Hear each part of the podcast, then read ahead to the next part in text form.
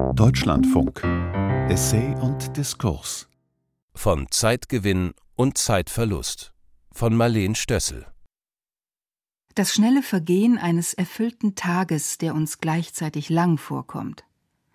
Oder eines Jahres, das in seiner Leere und Gleichförmigkeit eher langsam zu vergehen und wie in den Lockdowns der Corona-Pandemie das Zeitgefühl zu tilgen schien. Kaum ein Thema, bei dem ein jeder, eine jede nicht ein wenig zum Philosophen wird. Die Zeit. Denn Zeit haben oder keine Zeit haben, ständig tauschen wir uns über dieses Erleben aus, wie sonst nur noch über das Wetter. Das hat offenbar mit der Paradoxie aller Zeiterfahrung zu tun, welche nicht zuletzt die digitale Revolution ungleich verschärft hat und die unser Leben, die heutige Geschäfts- und Arbeitswelt prägt. Wir erfahren Zeitgewinn bei gleichzeitigem Zeitverlust. Nachrichten erreichen uns über räumliche Fernen hinweg nahezu synchron und sind oft im nächsten Augenblick wieder überholt. Ihre Flut tilgt jeglichen Zeitgewinn, ja verändert oft die Substanz der Mitteilung selbst. Oder denken wir in Umkehrung der Paradoxie an eine alltägliche Situation. Man braucht eine Bescheinigung, eine Quittung, die früher kurz mit einem Stift ausgefüllt und einem sogleich ausgehändigt wurde. Heute funktioniert das nur noch online und oft genug dauert es länger als je zuvor.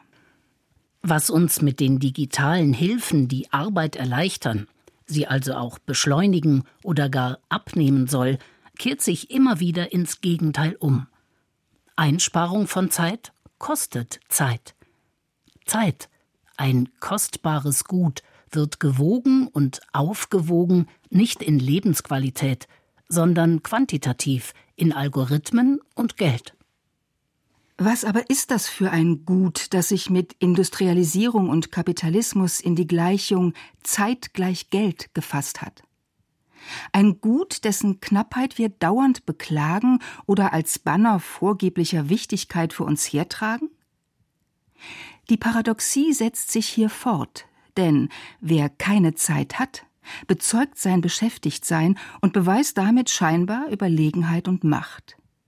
Wer über zu viel Zeit verfügt, gibt hingegen womöglich seine Ohnmacht und soziale Unzugehörigkeit preis.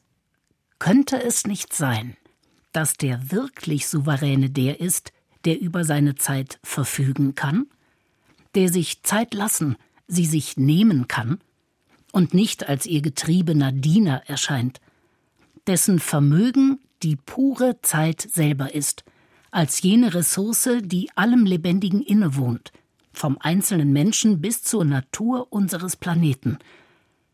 Zeit, die das Gedächtnis der Erde ebenso wie unsere kollektiven und individuellen Speicher der Erinnerung speist und die selbst in einer Versteinerung noch ihre Spur hinterlassen hat. Wenn wir über Zeit sprechen, wissen wir, was das ist. Wir wissen es auch, wenn ein anderer darüber zu uns spricht.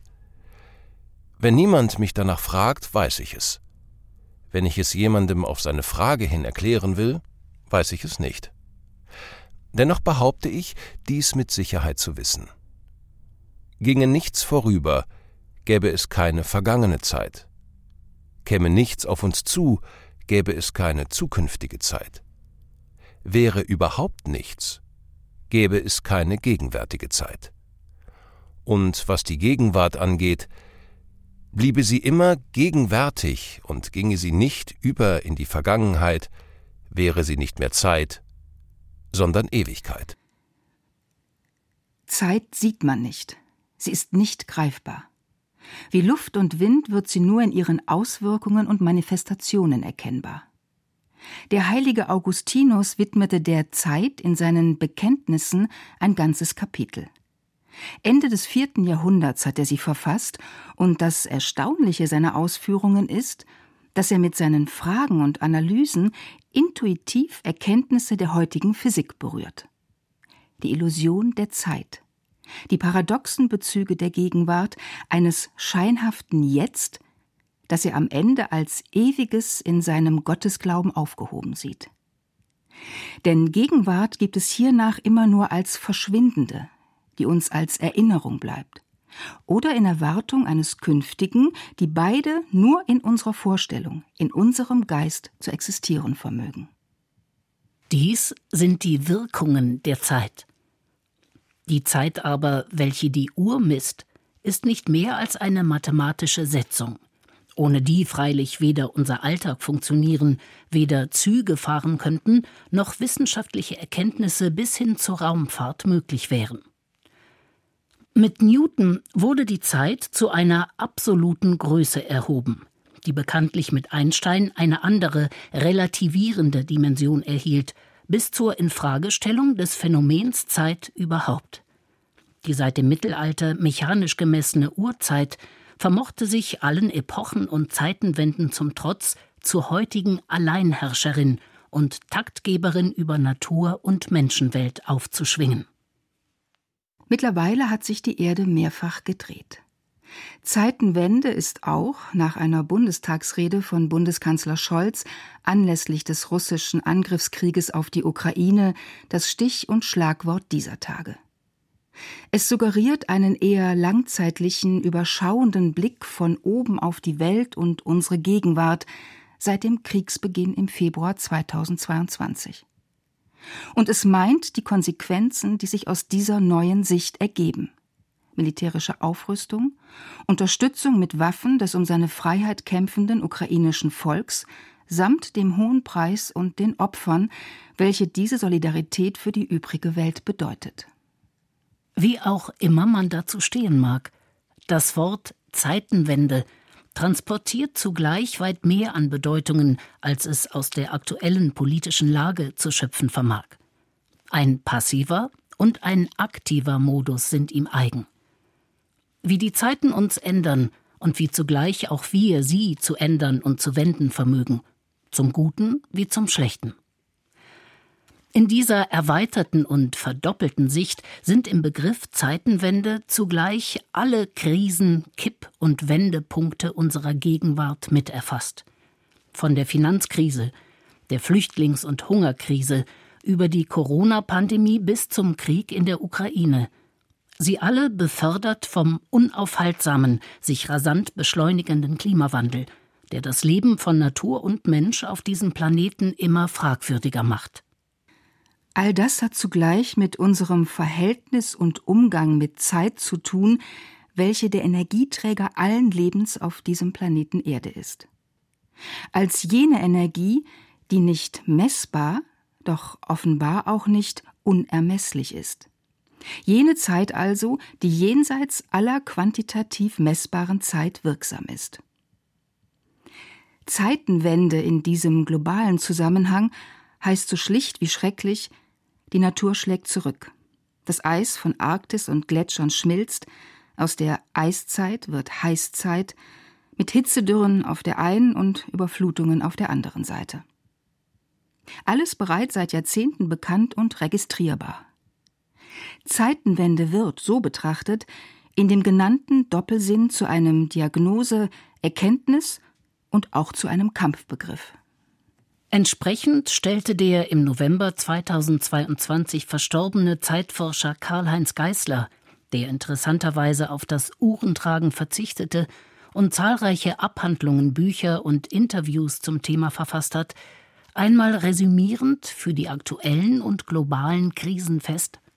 Die Klimakrise und die ökologische Krise haben damit zu tun, wie wir mit Zeit umgehen. Wir missachten die Zeiten der natürlichen Systeme und gehen mit Urzeit an sie heran, also quantitativ. Unsere Probleme aber sind qualitativ. Deswegen müssen wir auch die Zeit wieder qualitativ betrachten. Eine so einfach klingende wie brisante Diagnose, die angesichts der aktuellen Entwicklung und Ereignisse nicht ernst genug zu nehmen ist. Urzeit ist gerade. Die Zeiten der Natur sind krumm, heißt es in dem Buch Alles eine Frage der Zeit, das Geißler mit seinem Sohn Jonas Geißler und dem Physiker Harald Lesch herausgebracht hat. Warum die Zeit ist gleich Geldlogik Mensch und Natur teuer zu stehen kommt, lautet die im Untertitel programmatisch formulierte Frage, für deren Beantwortung sie den Zusammenhang von ökologischer Krise mit dem einseitigen Rationalismus jener von ihnen sogenannten Uhrenlogik analysieren. Die Abhandlung erschien 2021. Nun macht die durch den Krieg Russlands in der Ukraine sich verschärfende Energiekrise mit ihren globalen Folgen die allseitigen Abhängigkeiten auf erschreckende Weise sichtbar.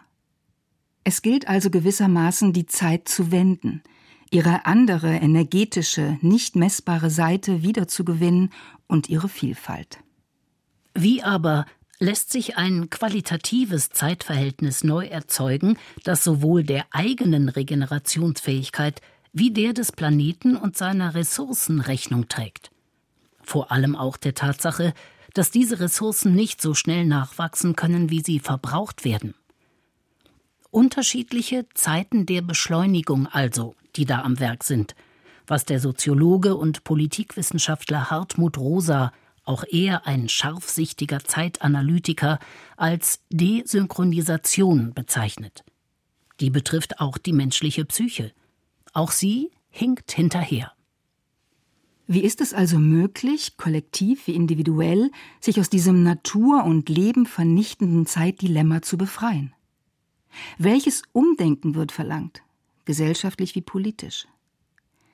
Zweimal im Jahr werden zugunsten von Mehrwert, Energie und Wirtschaftswachstum die Uhren umgestellt.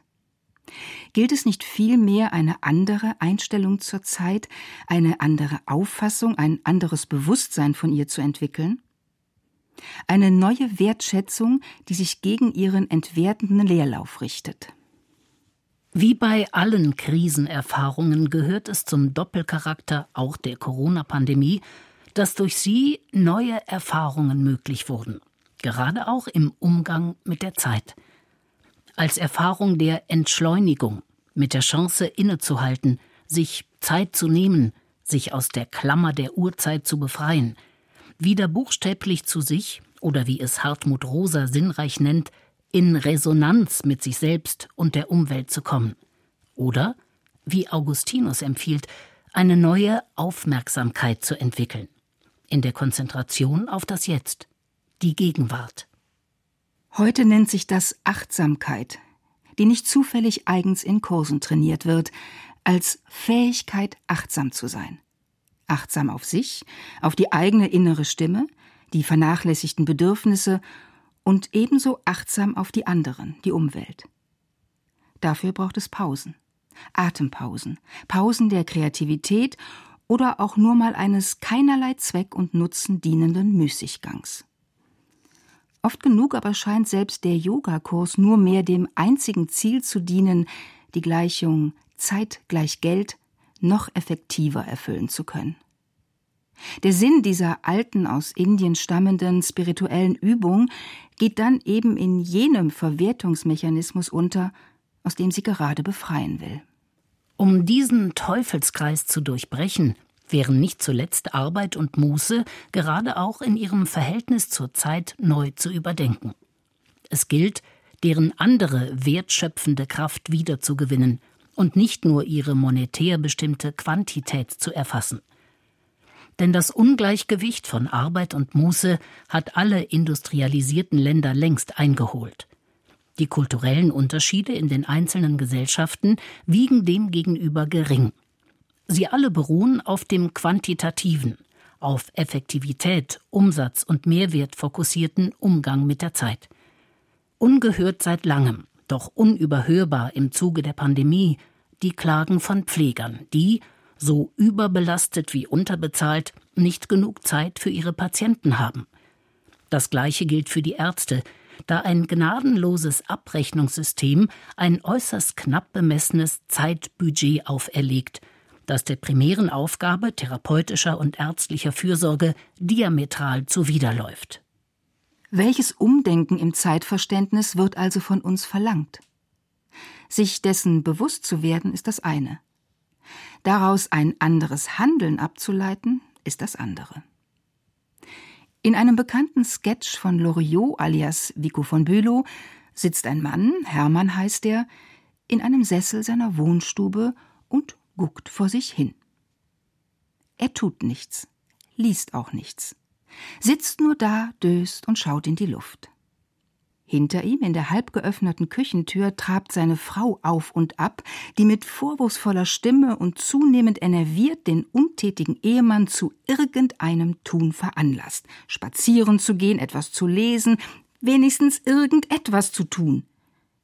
Der aber will, wie er mehrfach ruhig bekundet, nur einfach da sitzen. Bis er, als die Frau ihm weiter zusetzt und ihm vorwirft, sie anzuschreien, nun selber schreiend herausplatzt, ich schreie dich nicht an. Ende des ehelichen Minidramas, das man in Kürze und Prägnanz nicht virtuoser inszenieren kann. Wie stets hat Loriot mit treffsicherem Spott und Humor eine tiefere Wahrheit berührt, die hinter dem scheinbar banalen Ehezwist lauert und von Philosophen, Soziologen und Psychologen nur mit großem Aufwand analysier- und darstellbar ist. Des Menschen schlichtes Recht auf sein Dasein, sein Leben, seine Zeit und wie er sie verbringt, ob tätig oder nicht. Ja, dieser Hermann übt unausgesprochen sein Menschenrecht auf Faulheit aus. Ein Recht, das einstmals der französische Sozialist und Arzt Paul Lafargue, pikanterweise der Schwiegersohn von Karl Marx, gegen dessen Forderung eines Rechts auf Arbeit ins Feld führte. Das Recht auf Faulheit war auch der Titel seiner polemisch gegen den christlich-kapitalistischen Arbeitsbegriff gerichteten Abhandlung, eine zugleich die Arbeitssucht der Arbeiterbewegung auf die Schippe nehmende Satire. Nicht auferlegen, verbieten muss man die Arbeit. So lautete sein umgekehrter Furor. Versteht sich, dass das seinerzeit viel gelesene Pamphlet in der späteren Sowjetunion verboten wurde.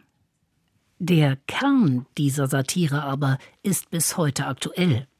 Nicht nur im Hinblick auf die fortgesetzte skrupellose Ausbeutung menschlicher Arbeitskraft, sondern ebenso der natürlichen Ressourcen weltweit bis hin zur totalen kommerziellen Ausbeutung jeglicher Freiräume und noch letzter frei verfügbarer Zeit.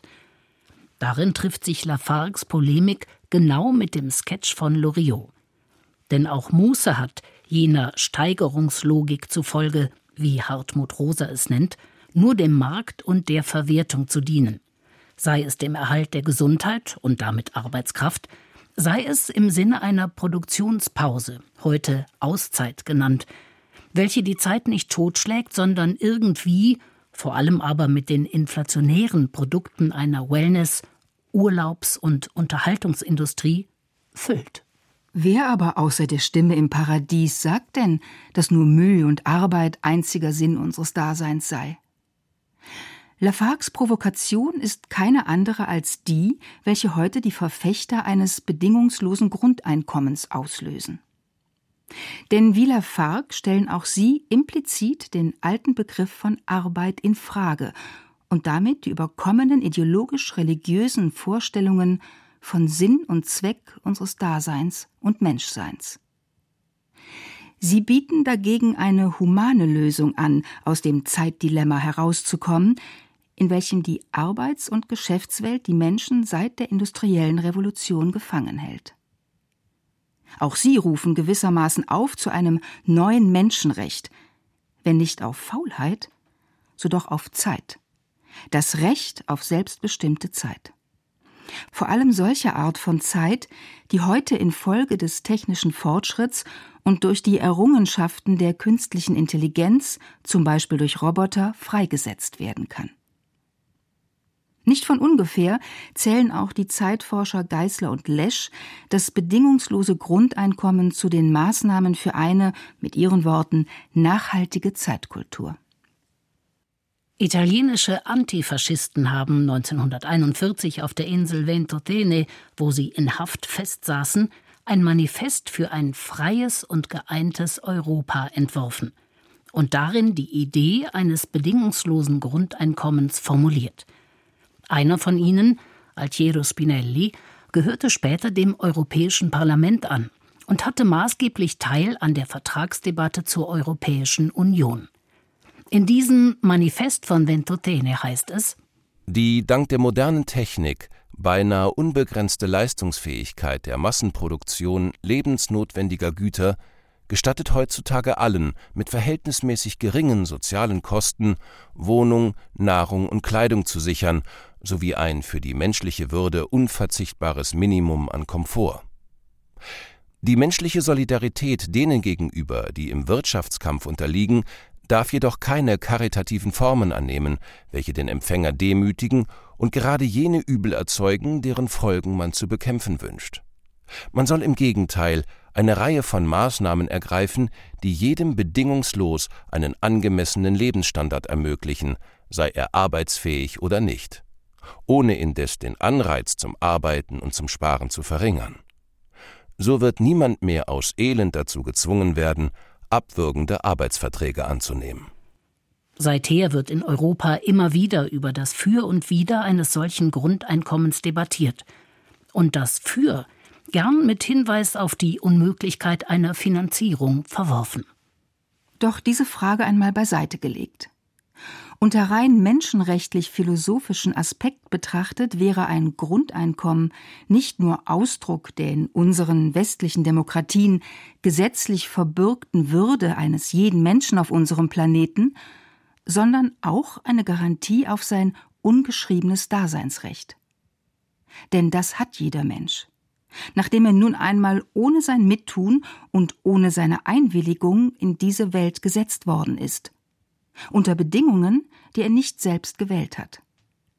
Allein aus dieser gewissermaßen unverschuldeten, von Zufall und Schicksal zugewiesenen Tatsache seines Daseins geht für jeden Menschen sein volles Recht auf dieses Dasein und auf ein menschenwürdiges Leben hier und jetzt hervor.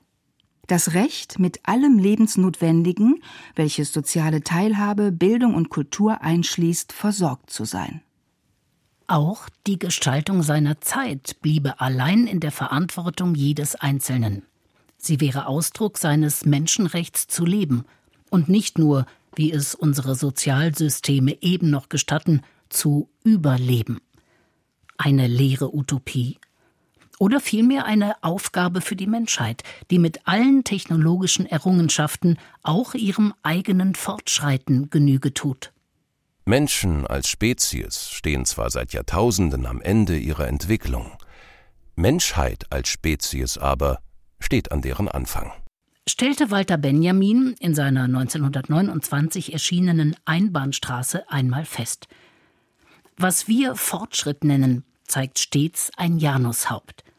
Gegen alle kulturpessimistischen und defetistischen Prognosen lässt sich immer auch einwenden, dass noch jede Zeit und Epoche mit ihren jeweiligen Problemen zugleich auch die Mittel zu ihrer Lösung hervorgebracht hat. Die Chance, durch Arbeitsentlastung an menschlicher Entwicklung und Kultur zu gewinnen, ist heute größer denn je. Woraus sonst vermag alle menschliche Kultur hervorzugehen, denn aus qualitativ begriffener und genutzter Zeit. Dieser anderen Zeitvorstellung gehören auch der Traum und das Träumen an, denen man in allen Kulturen seit je besondere Bedeutung zumaß, im Sinne geheimer Botschaft und seherischer Voraussage. Eigens hinzugezogenen Traumdeutern oblagen Auslegung und Rat. Heute hat es, unter neuen, erweiterten Aspekten, die Hirnforschung erwiesen.